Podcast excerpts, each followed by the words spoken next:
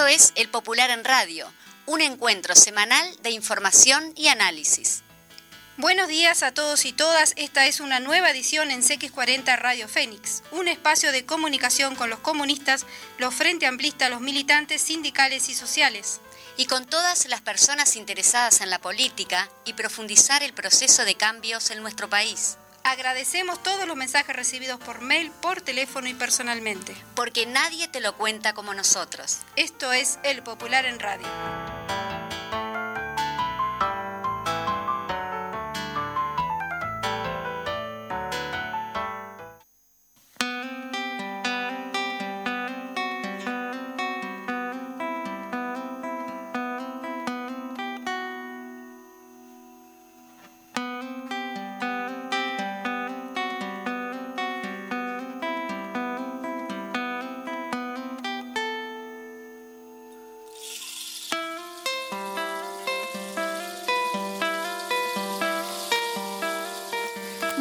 Y mediodías fríos que estamos viviendo acá en la capital del país, aquí en los estudios de Radio Fénix X 40, con María José Pedraja, que está cada vez mejor, y Juan Landaco, aquí que nos acompaña hoy. Así que, ¿cómo están, compañeros? Bueno, muy buenos días a todas y todos. Muy buenos y fríos días. Yo me pasé muchísimo frío en el ómnibus. Este, muy bien, vos, Vicky. Sí, la verdad que sí, pero mucho frío. Hoy tenemos visita, tenemos visita ahora y después vamos a tener eh, visita que, que no vamos a adelantarlo, pero bueno, vamos también a tener visita en el estudio de eh, compañeros del PIT-CNT. Va a ser un programa intenso hoy. Muy bien, previa del paro primero, del 17, ¿no? Exactamente. Recordar también que estamos a 23 días, 23 días de la entrega de firmas. Del plazo eh, final. Del plazo final como corresponde y vamos a hacer, a redoblar ahora con el paro también, que una de las actividades centrales van a ser mesas para este, recolectar firmas. También les recomendamos la lectura diaria del portal del Popular www.elpopular.ui, que ahí estamos actualizando toda la información. Tenemos varias convocatorias también para juntar firmas de la LUC. Eh, así que bueno, compañeros, ahí está la información internacional y nacional que es necesaria saber, porque nadie te lo cuenta como nosotros. Es correcto. Y a su vez, la semana pasada tuvimos de invitado nada más ni nada menos que a Daniel Marsilia, secretario de Unidad Política del partido, eh, previa a un plenario nacional del Frente Amplio. Hoy ya pasó el plenario que se hizo este, el fin de semana donde prácticamente lo que Daniel había planteado que se iba a tratar en ese plenario, bueno, hoy tendríamos nuevamente tendríamos novedades. a Daniel para ver eh, justamente de los planteos cuáles fueron las resoluciones del plenario nacional. Creo que Daniel este, está en línea, o a ver si lo tenemos en línea, este, para por lo menos arrancar. O tendría que estar.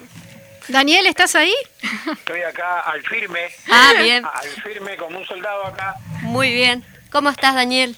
Buenos ¿Cómo días. Están ustedes, queridos compañeros. Este, bueno, un gusto de vuelta de compartir este, con ustedes este ratito. Bien. Daniel, eh, bueno, hacíamos este, la introducción sobre la, la, participación de la semana pasada con respecto al planteo que, y el, lo que se estaba manejando en la agenda hacia el plenario del fin de semana. El plenario pasó y la idea es que nos cuentes eh, justamente del planteo, por lo menos los acuerdos, tenemos las resoluciones que han sacado, pero una cosa es leerla y otra cosa es compartirla contigo que estuviste ahí presente. Perfecto. Perfecto. ¿Se, escucha bien ahí? Sí, perfecto. Te escuchamos bien. Está, porque aquí Juan te escucho un poquito bajo a, la, a, las compañeras las escucho bien, pero... Ah, lo que pasa es que tenía, corrido. tenía el micrófono corrido. Bien. Ah, bueno. Eh, no, a ver, este, nosotros hicimos esta entrevista antes del plenario nacional, como decía Juan y las compañeras, este, y bueno, fue un plenario muy intenso, ¿no? Y muy extenso, cerca de 11 horas eh, de trabajo, digo, porque evidentemente por la situación este, que se está viviendo desde el punto de vista sanitario, era imposible realizar el plenario, este plenario de vuelta, que era una idea que nosotros teníamos, pero bueno, este, la situación de pandemia se complejiza y, no podíamos hacer el, plenario presencial, que, era una de las cuestiones que nosotros queríamos. Y por lo tanto, eh, El plenario se realiza a través de lo virtual, a través de los Zoom, y, este, y 150 compañeros, 155 compañeros como estuvieron conectados, este, hay que hay que trabajar muchísimo para que todo salga bien. Pero fundamentalmente el, el contenido, en primer lugar, este, ustedes han recibido la declaración final, me parece una declaración política muy importante, reafirma nuevamente el papel de nuestro Frente Amplio como la principal fuerza política del país, más allá de que eh, el gobierno, el, el, señor Lacalle Pau y los grandes medios este, hegemónicos de, comunicación quieran invisibilizar al Frente Amplio, sigue siendo la principal fuerza política. Y ahí, este, de alguna manera, en esa declaración expusimos con, este, con toda contundencia este, en un análisis muy muy muy sintético de la coyuntura y las propuestas que seguimos empujando como fuerza política en el entendido de que el gobierno no ha generado ninguna política pública, ninguna condición como para revertir de alguna manera la situación de, las muertes fundamentalmente, que parecería como que algo que se naturaliza ¿verdad? Este, hablar de 50 muertes, 60 muertes por día, eh, se la maneja ahora desde un punto de vista de una cifra, este, pero para nosotros como fuerza política, como Frente Amplio, eh, no son cifras, sino que son rostros de amigos, de compañeros, de abuelos, de padres, de hijos, este, y bueno, y eso nos duele, nos duele muchísimo, aunque al gobierno no, no les duela en ese sentido. Así que la, la, declaración fue en ese sentido, en el otro, en, la propuesta que seguimos planteando como, como fuerza política, eh, para reducir la movilidad, generar este, los recursos necesarios para más de 200, 300 mil compatriotas que están pasando una situación bastante complicada. Y, lo, y lo, no por último, sino porque sigue siendo lo central del debate político de la etapa, es este el objetivo de la, recolección de firmas, como ustedes como ustedes lo decían, y queda muy poco. Y bueno, en el día de mañana, jueves 17, con el paro general activo que se va a realizar, ahí nos incorporaremos como fuerza política a los más de 600 puntos que, intenta la, central trabajar en todo el país, 200 puntos en Montevideo, unos 100 puntos en Canelón y después en el resto del país, para tratar de este, tener un nuevo punto de inflexión, porque después queda muy poco. Nosotros como fuerza política vamos a seguir la jornada el, 18, el 19 de junio, este, como, como parte del ideario artiguista y la defensa de, la democracia y la pelea por, por la democracia, este, el 20 y bueno, y el 22 de, junio estaremos realizando una nueva conferencia de prensa en la mañana, once y media por ahí, en, este, la sede de FUBAN, para este, volver a informar a toda la población del número de cifras de firmas alcanzado. Y después nos queda el remate con una nueva jornada muy importante que estamos planteando porque el 27 de junio se conmemora un nuevo aniversario de la heroica huelga general contra la dictadura, contra el terrorismo de Estado, contra el golpe de Estado y también queremos eso significarlo y relacionarlo a, lo que significa la juntada de firmas y la, y la defensa de la democracia. Así que es un poco lo que... Y después toda la parte que tiene que ver con, con con los puntos que teníamos planteado el plenario, que a veces pueden parecer muy este, cuestiones administrativas, pero que también hacen un carácter político, porque lo primero que defendemos es eh, que seguimos eh, con el cronograma que nos propusimos ya hace más de un año, eh, o, perdón, cerca de un año, porque fue en diciembre del año pasado. Todavía no hemos cumplido ni el, año. Pero nos habíamos planteado un cronograma que si bien lo fuimos modificando por situaciones eh, concretas y objetivas de, la pandemia, se mantiene en todos sus términos lo que nos hemos planteado, que son los plenarios, que es el Congreso y que finalizaría todo ese proceso con las elecciones internas el 5 de diciembre. Puntualmente en este plenario nosotros teníamos algunos temas importantes, uno que se aprobó el documento de balance, crítica y autocrítica, pase a ser este, ahora sí un, un trabajo como un insumo para toda la discusión de que se abre a partir del plenario este eh, todo el proceso congresal porque ahí va a estar vinculado a que más de 420 comités de base que realizaron asambleas el 25 de agosto pasado van a volverse a reunir para discutir el, material, pero aparte para elegir los delegados al Congreso de, que se va a realizar ahora, cambió fecha, era el 25 de septiembre, ahora va a ser el 2 de octubre, a pedido de algunas coordinadoras, se pasó una semana. Pero fundamentalmente, bueno, se aprobó ese documento, se aprobó una cuestión muy importante, que lo decíamos la otra vez, porque por unanimidad el, nuevo Tribunal de Conducta Política de la Fuerza Política, integrado por ocho compañeras y compañeros de mucha de mucha experiencia, trayectoria, frente amplista, y bueno, este, nos parece bien importante también porque fue aprobado por, por unanimidad. Después, el otro elemento que, que, se discutió fue una reforma estatutaria que se va a llevar, después se aprobó con los votos necesarios del plenario y se tiene que ratificar en el próximo Congreso, porque en todo caso esa reforma aplica a partir de la elección interna, que es el tema de, la base 1, es decir, este, todos aquellos sectores que, que, se presenten con una lista a la próxima elección interna van a tener voz, pero para tener voz y voto van a tener que tener un porcentaje de, este, de votos estamos hablando a nivel nacional de un 1% y a nivel departamental de un 75% de los votos necesarios para la, la, representación proporcional integral a las departamentales. Hay una pregunta que te hago, Daniel. En esa resolución. más fuerte porque no lo escucho. En esa resolución que, que, tomaron justamente en lo que tiene que ver con el anexo 1, que está en el artículo 80, ¿ahí sufre modificación la redacción o queda tal como, como venía? Eh, ¿Me estás hablando de base 1? De base 1.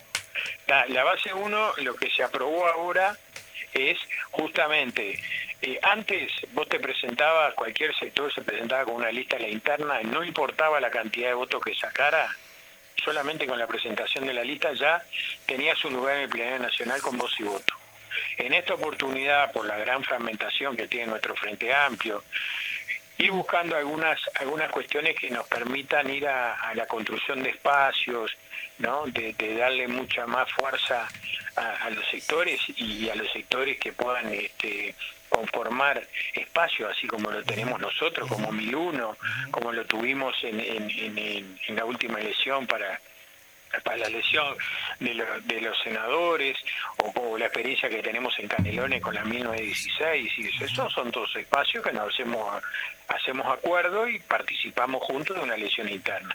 Esto un, poco intenta ir con esta nueva este, digamos este cambio de estatuto eh, avanzar hacia ese, a ese escenario donde de alguna manera explicitar las la diferentes corrientes que pueda tener el Frente Amplio, pero no lo que hoy pasa, ¿no? Hoy tenemos 22, 27 sectores, y podemos ir a un 32 sectores. No hay 32 miradas ideológicas en nuestro Frente Amplio. Bueno, esto de alguna manera trata de colocar un debate político interesante. En el plenario se aprobó por altas mayorías este, pero de todas formas tiene que después ratificarse en el Congreso, como dice el Estatuto, y eso se aplica a partir de la elección interna. Pero este fue un tema que, tuvo una discusión importante, pero se aprobó sin ningún tipo de problema. Y lo otro que está aprobado es también el reglamento del Congreso, que es este cómo, cómo se va a participar, los adherentes, el mínimo de participantes por comité de base del Congreso va a estar en, en el entorno de los tres compañeras o compañeros por comité de base. Eh, las asambleas, hay un reglamento ahí que en definitiva tienen que ser mínimo dos asambleas y ahí también hay un cambio de como veníamos anteriormente, porque entendiendo la situación eh, sanitaria y de pandemia, pasamos a que, por ejemplo, precisamos en Montevideo y Canelones 15 asambleístas, antes era 20, y para el interior y el exterior 13 asambleístas como, como, como piso para, para la realización de... Para validar la asamblea. ¿Cómo? Para validar la asamblea. Para estar, exactamente. Y la relación en la participación al Congreso va a ser de 1 a 5, es decir, cada cinco asambleístas un delegado. Este, esto también fue aprobado este, por, por alta, por, gran mayoría del plenario en cuanto a, la, participación. Lo que queda pendiente es la modalidad del Congreso, ¿no? modalidad que va a estar en la discusión del 24 de julio, porque bueno, yo igual, esto es una aventura, una opinión, el 24 de julio yo creo que tampoco vamos a poder tener una visión clara de cómo va a estar el Uruguay el 2 de octubre, ¿no? Este, si baja en los contagios, si baja las muertes, si la vacuna sigue haciendo sus efectos.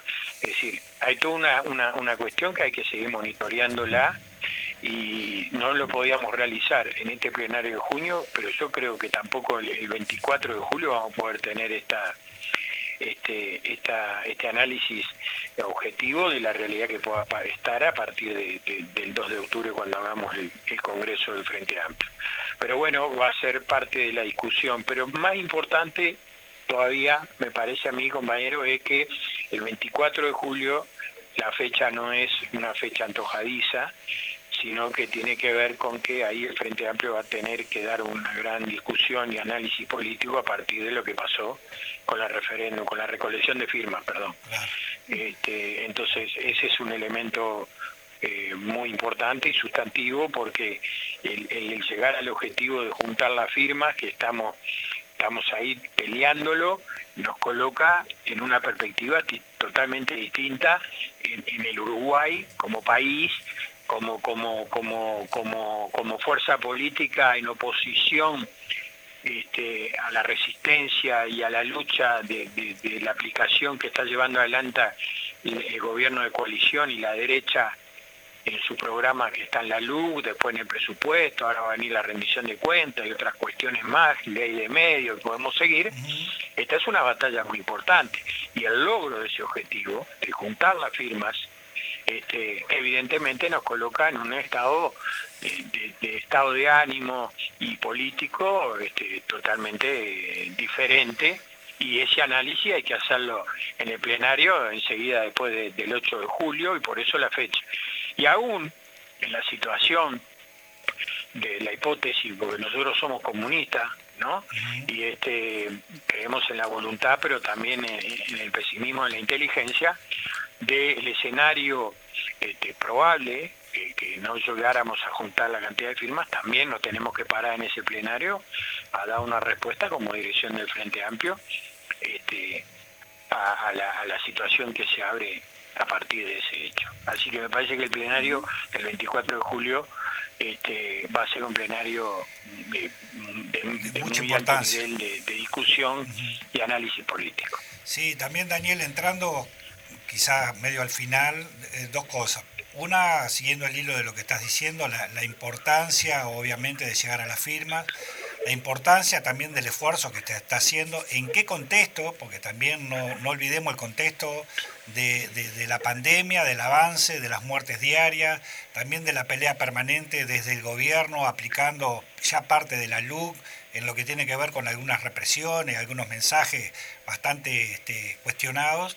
El tema es que si se llega, que estoy, yo estoy convencido que vamos a llegar también quizás este, al límite de las firmas necesarias, que no nos vaya a pasar un poco lo que está pasando en Perú, el cuestionamiento también, porque después quedamos al azar de que validen las firmas que se llevan y busquen que si no hay una diferencia bastante amplia que nos cubra, también podemos perder eh, en la liga, ¿no? Lo que ganamos en la cancha perderlo a la liga. Ese también este, va a ser una vigilancia permanente que tenemos que hacer todos los que estamos en lo que tiene que ver con la recolección de firmas.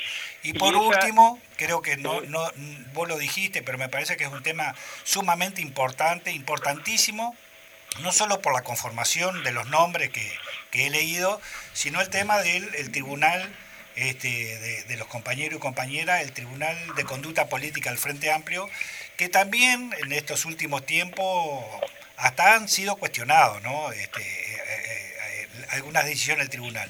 Me parece que también haber podido llegar en este plenario a, consenso o acuerdos grandes con el tema de los nombres este, y como decías vos, la trayectoria también de los compañeros y compañeras eh, propuestos, me parece sumamente importante y que también le da un respaldo también a lo que tiene que ver con la militancia y el comportamiento de, ética del propio Frente Amplio. Sí, exacto. Yo, dos cosas. Con esta parte del tribunal, primero, a mí me parece relevante porque aparte hay que incluir que es la primera fuerza política que votó por unanimidad un protocolo de violencia este, política basada en género, ¿no? Entonces, eh, también hay una mirada de, la fuerza política Frente Amplio, este, no hay ningún sector que, haya hecho estas cuestiones, ¿no? Este, somos la fuerza política que ha resuelto esto y eh, hay compañeras y compañeros que integran este tribunal, que están vinculados también a la unidad temática de, las mujeres. Este, es decir, hay, eh, se armó un tribunal con características bien amplias, pero lo fundamental de todo, los tribunales de conducta política del Frente Amplio, lo que ha significado para todo el Frente Amplio es la garantía que, debemos tener todos los Frente Amplistas en los órganos que, elegimos, ¿verdad? Y entonces a mí parece también este, relevante el, poder resaltar, como vos decías, este, lo que fue. Lo otro que tú decías con lo de la firma, y bueno, eso también es parte de la lucha y la movilización la organización que tengamos para defender cada una de las firmas, ¿no? Es decir, este, yo siempre recuerdo lo que fue el debate con, la ley de, caducidad y la pelea de Germán Araujo y todo lo demás, porque cómo nos trampeaban firmas o querían anular firmas. Lo que acá está claro de que ah, es decir, eh, la comisión de la luz presenta la firma con huella, con, con, firma, ¿verdad? Con un teléfono, con lápiz puesto. Es decir, hay una voluntad expresa del que firmó. Ponele que yo tenga una patita de, de, de, marsiglia que me salió mal. No me puedes anular eso porque yo mm. firmé no me acuerdo, cuando firmé tenía hasta pelo y rulo, imagínate, ¿no? Cuando tengo mi credencial. Ahora ni cana tenés. Claro, ahora no tengo ni pelo, macho. Entonces, imagínate si me anulas una firma, entonces, ¿dónde está? Hay, hay, que defender la voluntad del que firmó, ¿no? El derecho del, del ciudadano que, que, puso la firma para que podamos ir a, un, a un referendo. Pero, pero ponele que, porque uno tiene que analizar el, el, escenario, ¿no? Vos fíjate que de entrada nomás, este, cuando nos negaron un conjunto de cuestiones, cuando nos pusieron trabas por todos lados, ¿verdad? Cuando pedimos la suspensión del plazo porque estábamos en plena pandemia y los muertos se apilaban de a 60, 70 por día, el gobierno y el propio parlamento, ¿no? Este, no hizo, no hizo ni, ni, siquiera le, le, movió nada, ¿no? Este, cuando sí se movió y sacaron una ley de apuro porque le interesaba cuando vinieron las elecciones departamentales, pero en, este sentido los tipos ni, ni, le importó un carajo, ¿no? Pero aparte ahora, para que ustedes vean, toda la movida que hizo el partido Sanguinetti fundamental, pero ahora hay un recurso presentado en la Corte Electoral por parte del Partido Colorado, por, la, por el manejo de la imagen de don Pepe Valle en, los spots de FENAPES. Esto es, esto es un disparate mayúsculo, esto nunca se vio en el país. Estás hablando de una figura que fue presidente de la República como que no se puede utilizar cuando todo el mundo reivindica y nosotros mismos del Frente Amplio cuando hablamos de nuestra fundación se reivindica el Estado vallista, se reivindica el papel que jugó Valle en la defensa de las empresas públicas, en la construcción de aquel Estado de bienestar, y que vos no puedas usar este, en la defensa de las empresas públicas, en la escuela pública, en la, enseñanza pública, la, figura de Valle, bueno, ese es, un recurso que presentó en la Corte Electoral como delito electoral este, el Partido Colorado, ¿no?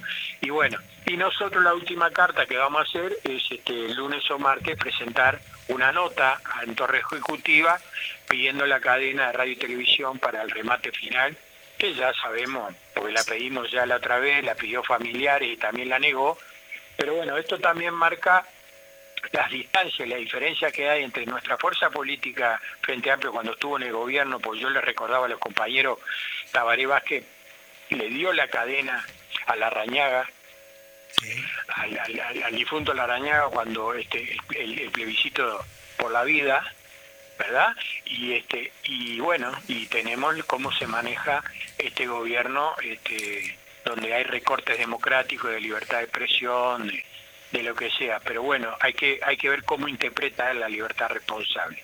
¿no? El de la Taona tiene una libertad responsable que se mueve sin problema.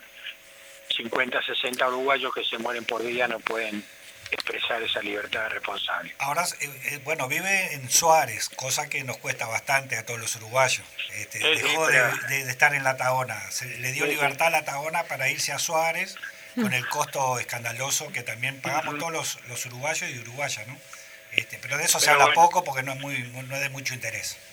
Eh, son diferentes este, concepciones de lo que es este por algo nosotros estamos en la antípoda y por algo construimos un proyecto de país totalmente distinto al que está queriendo construir y de construir y romper este sujeto, ¿no? Sí, sí, es por ahí. Bueno, Daniel, estamos redondeando este, la, nota, así que te agradecemos, los, compañeros y compañeras, este, con la información que nos diste este, sobre el tema del plenario nacional. Y estaremos en contacto contigo. Bueno, muchísimas gracias a ustedes, un abrazo muy grande eh, a los tres ahí y bueno, estamos a las órdenes. Un abrazo. gracias, Daniel. Vamos al corte entonces ahora.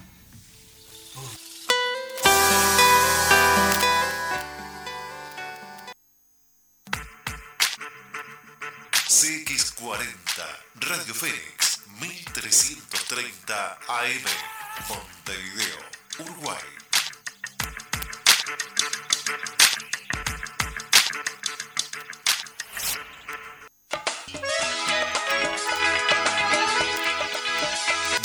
viernes a las 16 horas, francamente, con Rubén Sánchez, un programa para gente que piensa Fénix 1330 AM.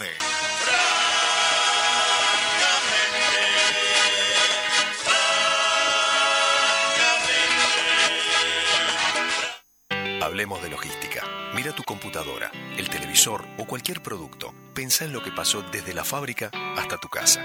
¿Quién lo acondicionó? ¿En qué medio se transportó? ¿Por qué puertos transitó? ¿Dónde fue almacenado? ¿Y cómo llegó a tu casa? Todo eso es parte de lo que hacemos. Somos Catunasi, expertos en logística trabajando en el mundo para que las cosas lleguen al lugar adecuado en el momento y en la forma apropiada. Visítanos en ktnuruguay.com.uy. Zona Oeste.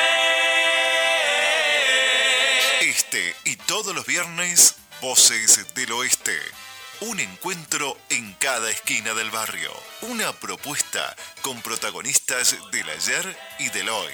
Un aporte social desde el municipio a viernes 18 horas en Fénix 1330 AM.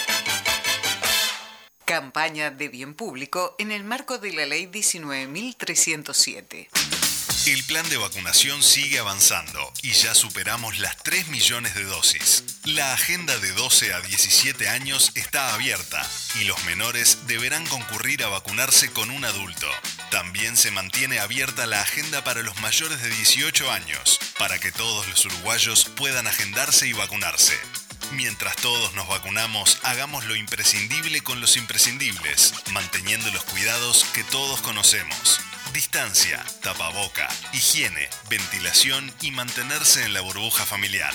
Los contagios se bajan si todos ponemos el brazo y somos solidarios. Ayudemos a las vacunas. Cuídate. Presidencia de la República. CX40, Radio Fénix, 1330 AM, Montevideo, Uruguay.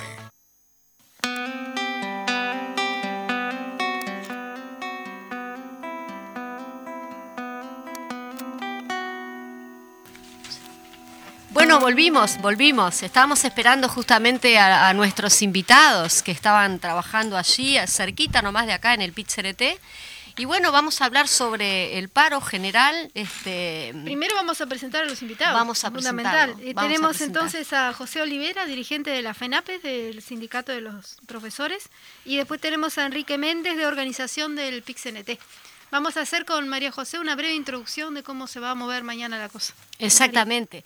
Bueno, tenemos ya la consigna que es contra el hambre y la desigualdad por trabajo y salario y en defensa de la vida. También en solidaridad eh, a los 15 profesores de San José que fueron este, separados de su cargo. Eh, tenemos por allí el recorrido que va a realizar eh, la, caravana. van a salir de tres puntos diferentes. Por un lado tenemos una de las caravanas que va a salir de Plaza Colón, luego tenemos otra de las caravanas que van a salir de Huelga General, luego otra de Plaza Lafone, todas van a eh, desembocar en, la Plaza, primero, de mayo, exactamente. A las 15.30, ¿no? A las 15.30 y van a haber 600 puestos eh, activos para la recolección de firmas. En todo el país. En todo el país, ¿qué te parece? Una movida gigante, un paro nacional totalmente activo, ¿no? Diferente a los que hemos tenido hasta ahora. Bueno, eh, buenos días, gracias nuevamente por, por invitarnos.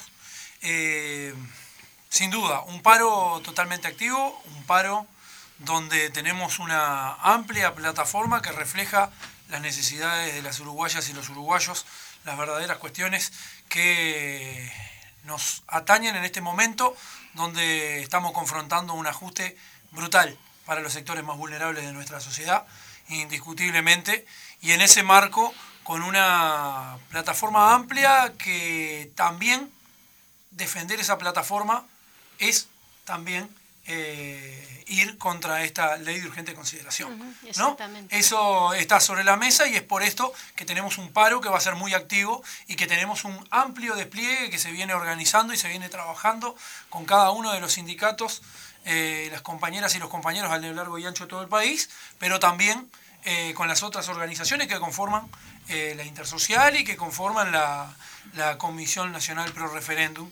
En este escenario es que se lleva adelante en la mañana una gran jornada de recolección de firmas y ni que hablar que en la tarde una gran caravana que se está convocando desde las 15.30 en las tres plazas para confluir hacia la Plaza Primero de Mayo y de ahí por Avenida del Libertador y 18 de julio estar llegando a Plaza Independencia a entregar una plataforma que hemos levantado en este paro donde nosotros entendemos, como lo decíamos así, es más que una plataforma que atañe al movimiento sindical, es una plataforma que atiende y entiende las necesidades que este Poder Ejecutivo no está atendiendo, que son las verdaderas necesidades de nuestro pueblo, esas verdaderas necesidades que se denotan claramente, y lo decíamos ayer, eh, en esa gran contraposición que nosotros encontramos, que mientras eh, los eh, depósitos en las cuentas bancarias fuera de nuestro país eh, pasan de un 2019 de más de 3 mil millones de dólares a un 2020 con más de 7 mil millones de dólares, donde las cuentas eh, los depósitos a nivel nacional con cuentas superiores a los 100 mil dólares aumentan en un 60% a lo largo de la plena pandemia, pero mientras tanto eso se contrapone con 100.000 nuevos pobres, 30.000 de ellos niños y niñas, eh, mientras se contrapone con 60.000 nuevos desempleados en tan solo un año, mientras eso contrapone contra más de 130.000 uruguayos comiendo en las ollas populares, y eso contrapone, e incluso cuando nosotros lo vemos así, con lo que fue en torno a esto de los jornales solidarios, con 223.000 uruguayos y uruguayas que se anotaron porque necesitan trabajo, quieren trabajar, necesitan poder sostener el hogar, el plato de comida, en un puesto de trabajo que no asegura ninguna estabilidad e incluso sabemos que son eh, con ingresos extremadamente bajos. En este escenario, ¿cómo no vamos a luchar contra el hambre y la desigualdad? evidentemente eso queda más que marcado y es así que nosotros eh, estamos trabajando y generando una plataforma que atienda a estas necesidades haciendo planteos que nosotros entendemos que deben atenderse. Eh, por en este, este en este marco justo, este gobierno lo que ha hecho es aumentar la desigualdad, ¿no? La brecha que, que ya existía en la sociedad uruguaya ahora ha aumentado además de forma acelerada, por lo que vos planteabas de los miles de pobres nuevos la cantidad de gente que está comiendo las ollas populares, siempre la pobreza tuvo cara de mujer y de niño, eso, y lamentablemente es ahí donde, donde se rompe la sociedad. Y lo que queríamos consultarte, ¿podías decirnos algunos eh, puntos específicos de la plataforma? Bien, sí, la plataforma, primero, y en grandes titular, eh, y, en un gran titular luminoso, hay un, una, un punto que atañe a 320.000 uruguayos, que tiene que ver con la necesidad de la renta básica de emergencia que nosotros lo hemos planteado junto a toda la intersocial y que lo hemos colocado y que en el fracaso frente al manejo de la pandemia por eh, colocar por encima de esas verdaderas necesidades la atención a la política macroeconómica y a los sectores eh, más adinerados de nuestro país, porque de esta forma hay que llamarle. Ese, cuando decíamos atiende al Maya Oro, ¿a qué se refieren cuando atienden al Maya Oro? Y se están atendiendo a aquellos grandes sectores que no han puesto absolutamente nada para durante esta pandemia, sino otra cuestión que no sea reestructuras en contra de las necesidades de los trabajadores y las trabajadoras y que lo que han hecho es ensanchar cuando hablábamos de esos 60 nuevos 60.000 nuevos desocupados, ¿no? Estos sectores que no han aportado absolutamente nada, por ejemplo, al fondo COVID y a las grandes necesidades que tiene nuestro pueblo, incluso vinculado al proceso de la seguridad social también, donde debieran estar aportando para que nosotros podamos tener otra seguridad social que pueda ser más sostenible, pero que verdaderamente aporten desde el, desde el capital, ¿no? Desde las grandes tasas de ganancia que ellos tienen. Bueno, nosotros decimos, eh, es necesario una renta básica de emergencia que atienda a estos 320.000 uruguayos que están en la informalidad, en la desocupación, que llega el MIDES a través de sus transferencias, que tienen esa, esa gran necesidad de que pueda reducirse la movilidad para cuidar responsablemente eh, en verdad su salud a lo largo y ancho de esta pandemia, que ha sido algo brutal y que el Poder Ejecutivo ha fracasado por priorizar a esos pocos por encima de estos muchos, por encima del pelotón, ¿no? Entonces, eso por un lado, y esto se puede atender con, con propuestas que nosotros estamos intentando elaborar y colocar, y que, y que el día de mañana serán entregadas también al presidente de la República.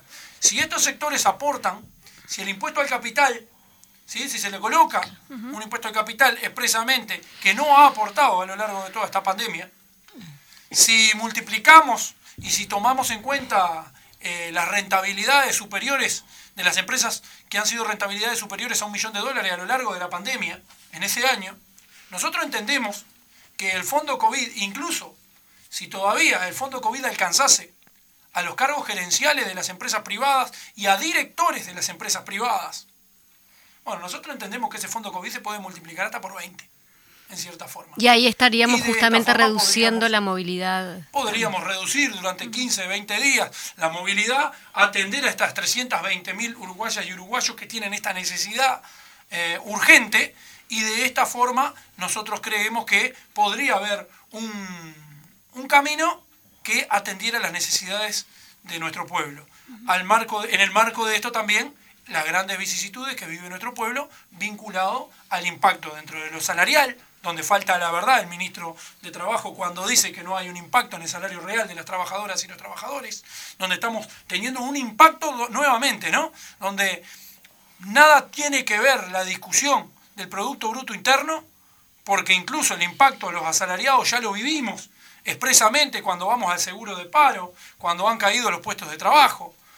En este entendido se nos, hecho, se nos ha hecho perder a las trabajadoras y a los trabajadores la caída del Producto Bruto Interno del año 2020 comparado con el 2019. Hay que hay una caída constante mientras suben las tarifas, mientras suben de, de, forma indiscriminada los precios, mientras se sigue en, ese, en esa política. Nosotros que estamos diciendo, bueno, acá hay necesidad de políticas de empleo que atiendan. Y cuando tú mencionabas recientemente el hecho de que el desempleo y las grandes vicisitudes a lo largo de la pandemia tienen cara de mujer y de niño.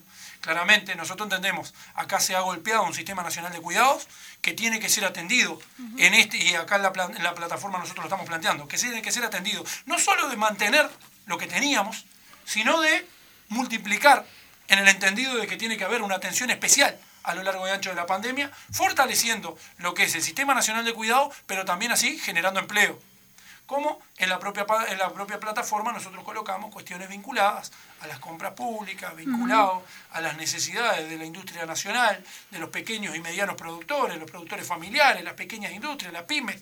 Acá, entender que el recorte, que el ajuste, que la rebaja salarial va a dar una alternativa y una salida positiva para la mayoría del pueblo uruguayo, es una lectura extremadamente negativa y errada.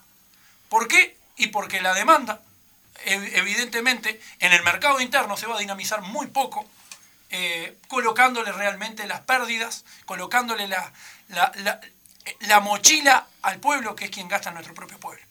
En esas cuestiones es una cuestión eh, fundamental a tener presente y que evidentemente este Poder Ejecutivo y su política económica no lo está previendo de esta forma, no lo está atendiendo de esta forma y así han dado las señales claras entre cada una de las definiciones que han ido tomando en su, su política económica. No tenemos hoy eh, pautas. No, una preguntita, Enrique. no, pero vos planteabas, este, no solo vos lo escucho que lo has planteado, sino también otros dirigentes del movimiento sindical y también dirigentes del Frente Amplio, que el gobierno se equivocó o fracasó. Pues que yo tengo un matiz, o por lo menos tengo otro punto de vista distinto, en el, en el aspecto que creo que el gobierno, el Ejecutivo, el presidente de la cabeza, ni fracasó con la política que él está llevando adelante. Los objetivos que tiene el gobierno creo que están trazados, están claros, porque, a ver, fracasó de una concepción desde los trabajadores, de la solidaridad, de, de, lo que pensamos nosotros como sociedad de un bienestar general. Desde ahí sí fracasó, de nuestra concepción. Pero en la concepción del gobierno creo que no hay un fracaso, sino es, al contrario, se está eh, eh, fortaleciendo la línea del gobierno. Entonces, porque también hoy hay un ataque sistemático, y bueno, tenemos a Oliver acá, no solo el tema de la educación, sino el tema a la gente más humilde, a los trabajadores en general. Ahora, decía, los Maya Oro siguen creciendo no solo los depósitos, sino las exportaciones en un marco general, y hay gente que está haciendo mucha plata. entonces hay, hay decisiones políticas que no se toman. De hecho, también hay un ataque permanente al gas, ¿no? que se le dio y por un lado, y entonces también hay desde el propio gobierno desmerecer las instituciones, desmerecer, ir desmereciendo todo. Ahora hablaremos con Olivera con respecto también a la salida del ministro, diciendo que él mintió. Y lo dice como que el ministro de Educación y Cultura mintió y alcanza y sobra con eso. Digo, ¿y sobre, sobre qué mintió? Sobre temas muy delicados que involucran también no solo el trabajo de, de, una persona, sino de la vida, que perdieron la vida. Entonces, ¿Hay realmente un fracaso o hay, eh, se está consolidando una línea del gobierno que gobierna para un círculo muy acotado? Sí, sí, le vamos a dar... Coincido, coincido Sí. Eh, quizás José Olivera, eh, es, es, como una introducción, pero eh, te querríamos nuevamente en un programa para justamente extendernos un poco. No, no, pero breve porque me parece que amerita apoyar, y más que contestar, apoyar la línea de razonamiento que acaba de plantear el compañero. Porque en realidad la libertad responsable es la línea ideológica que están impulsando a instalar en nuestra sociedad. Y esa libertad responsable implica el fin de la solidaridad, una sociedad en competencia, una sociedad fundamentada desde una especie de republismo social, donde se va a salvar el más apto o el más fuerte. Por eso la distinción de esa figura entre el maya oro y el pelotón. Entonces, Ojo que uno podrá decir, habrán fracasado algunas políticas en función de nuestras perspectivas y de nuestro proyecto, pero tengamos cuenta que estamos en disputa por un proyecto hegemónico en nuestra sociedad. Y esa disputa que es ideológica y se expresa en el plano político la tenemos que dar. De lo contrario, estaremos discutiendo la zanahoria que se nos pone delante de nuestras vistas y no discutiendo lo que ellos efectivamente están trabajando, que lo vienen trabajando por lo menos en los últimos 10, 12 años. Cuando esta derecha o estas derechas se empezaron a, reunificar y a colocarse en su posición de oposición que le costó algún tiempo luego del primer triunfo del Frente Amplio del 2005, comenzaron por un lado que tienen muy claro, esto lo revertían disputando la hegemonía en la sociedad. Y esa hegemonía implica ir construyendo sentido común, donde esta cuestión es muy fácil. Miren, tan fácil es que un día el presidente de la República dice se terminó la obligatoriedad en la educación. Nadie cuestionó una violación a la Constitución de la República. Porque eso era una violación a la Constitución de la República. Y que no lo se estaba haciendo por ninguna otra norma, que tampoco lo podrían hacer. Sin embargo, está matrizando en la cabeza que la educación de la futura generación es una responsabilidad de los individuos, no de la sociedad y no de su persona pública mayor que es el Estado. Entonces, ojo, si no somos capaces de comprender que ellos no están planteando la disputa solamente en el plano de la política, sino en el plano ideológico de generar hegemonía cultural. Estamos volviendo a los 90 aparte también. ¿Cómo? Estamos volviendo al neoliberalismo de los 90 con el Reforzado, diría yo. Ojo, ¿eh? claro, También tengo una visión distinta. Reforzado porque lo, en el neoliberalismo de los 90 eh, muchos fueron por el lado de la complementariedad de Estado y mercado. Mm. Acá ya eh, hay esfuerzos muy grandes de transformar el Estado apenas en un ente regulador con mínima capacidad de regulación, pero un manejo de la vida social, en la salud, en la educación, en la vivienda, hasta la adopción de los niños. Eso está planteado en la LUC. Se considera a los niños una mercancía más. Justamente en función de cómo se mueve el mercado, veremos cómo, cómo manejamos. Otro día me decía alguien, bueno, pero también hay que entender el derecho, sí, pero una cosa es el derecho del niño a tener una familia, y otra cosa es el derecho de unas familias, o de ciertas familias, a comprar un niño, por decirlo de alguna manera, para que sea gráfico y claro. Entonces, todos los aspectos de la vida hoy se están mercantilizando.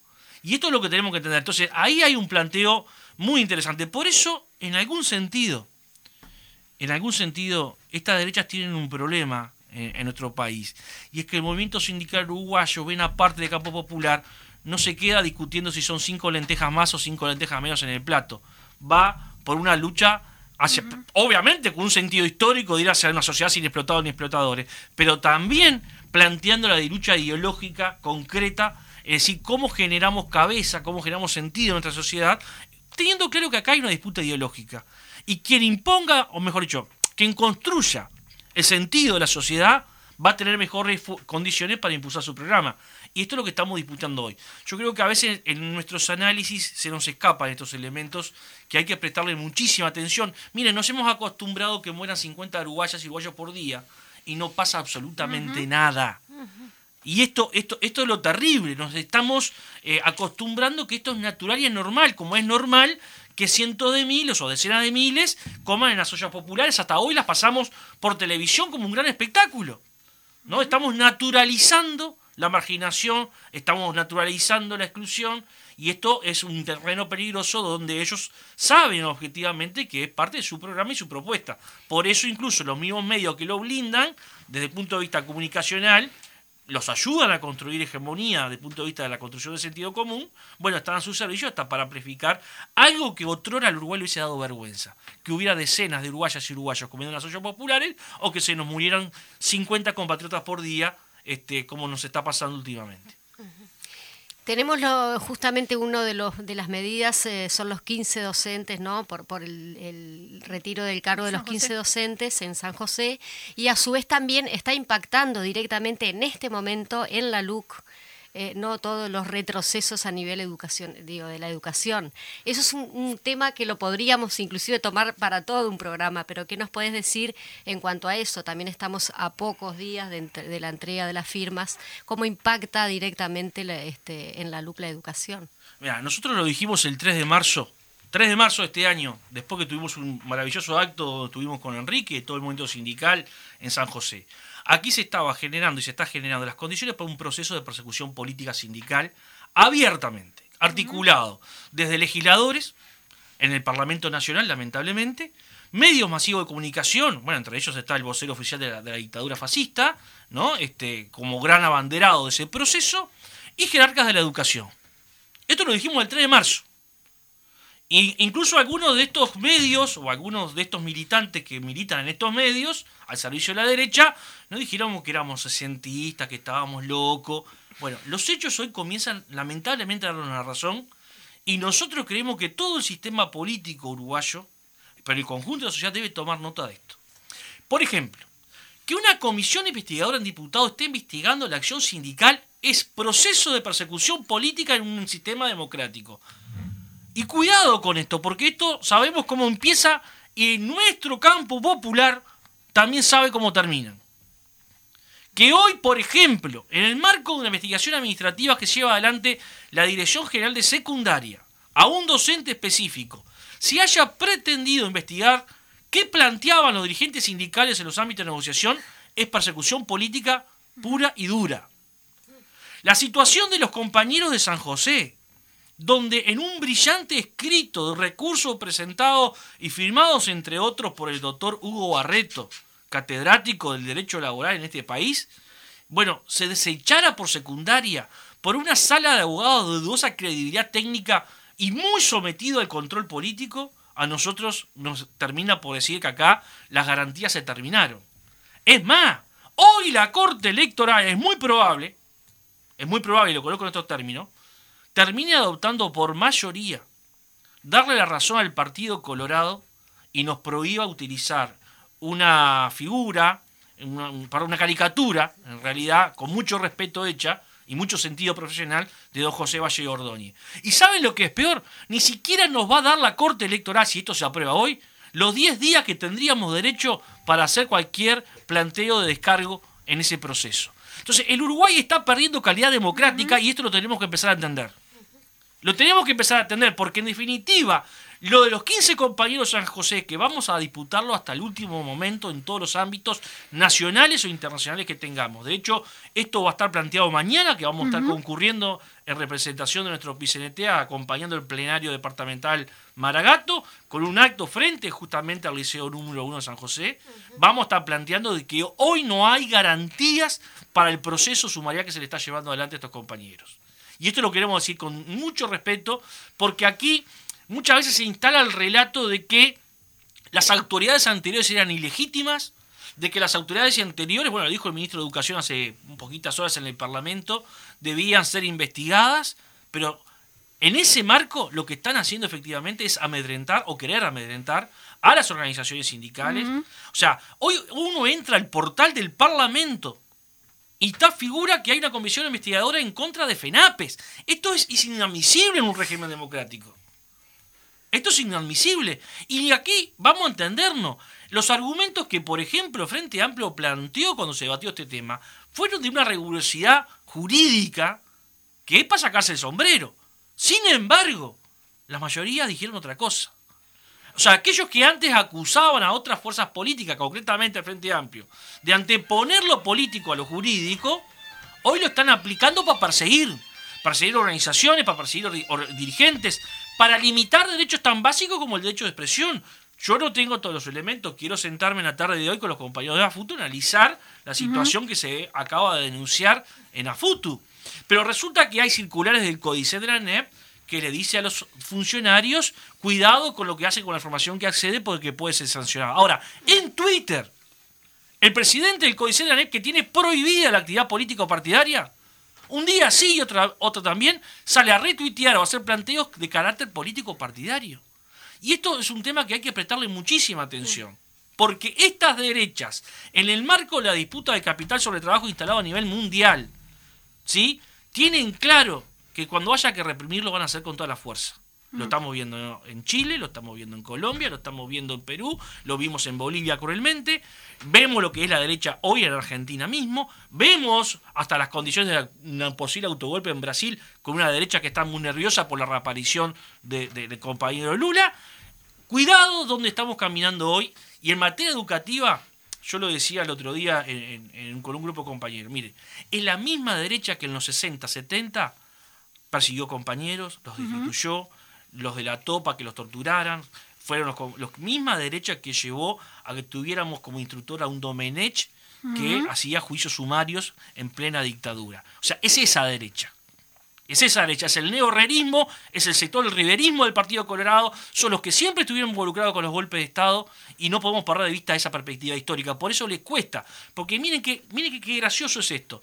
Lo que ellos dicen cuando uno plantea estas cosas, ustedes son los que tienen siempre los ojos en la nuca mirando para atrás, resulta que ahora están investigando lo que pasó entre el 2015 y el 2019. Ah, ellos eran el gobierno que miraban para adelante, ¿no? Entonces, estas son las cuestiones que me parece son clave discutir en el marco del paro de mañana, que bueno, un poco la plataforma ya muy bien y sintéticamente, pero con, lo central, diríamos, planteó eh, Enrique, que yo le agregaría solamente una, le daría un agregado no olvidar que la pérdida de poder de compra no es solamente del salario de los trabajadores activos, tanto público como privado, también es de jubilados y pensionistas. Por eso nuestra pelea, por eso la convocatoria al paro mañana también es involucrar a este sector importante de nuestra sociedad, que son nuestras compañías y compañeros trabajadores del ayer, que hoy también están teniendo pérdida de su poder de compra en sus jubilaciones y sus pensiones. Por eso salieron a tirar una limona ahora, creo, de 2.500 pesos para junio julio, que es una ínfima parte de lo que a diario, mensualmente están perdiendo nuestras queridas y nuestros queridos viejos. Bueno, eh, queríamos agradecerle a los dos, a, Enrique Méndez y a, José Olivera, de haber estado hoy acá en el programa en el Popular en Radio. Veremos de tenerlos nuevamente en otro, en otro momento. Mañana vamos a darle con todo con el tema del paro activo del PCNT. Y quería agregar una reflexión a lo que decía Olivera recién. No solo está pasando con los docentes, hace poco los médicos también, tuvieron problemas en salud pública, casi los echan también. Exactamente. ¿no? Ahí tenemos, o sea, es un tema de, política de gobierno. Es una política de gobierno. En todos los ámbitos, abarca todo, inclusive lo dice, la ley de urgente consideración está muy bien resumido, todo eso que estamos Eso fue la introducción. bueno, muchísimas gracias por estar entonces. no, gracias mañana, a ustedes. Mañana va a ser una, una gran caravana, una gran jornada de recolección de firmas también, donde va a ser una marea de militantes levantando la firma y vamos a estar acercándonos hacia ese objetivo, hacia el 8 de julio.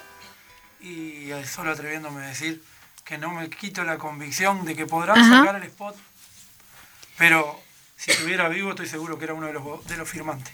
Exacto, mañana el, el, Popular va a estar cubriendo en, en, directo lo más posible la, caravana, vamos a ir con móviles y cámaras para cubrir la caravana del PCNT y la entrega de la, de la carta a la Torre Ejecutiva. Un gusto. Muchas gracias. Gracias. Gracias. Pendiente que después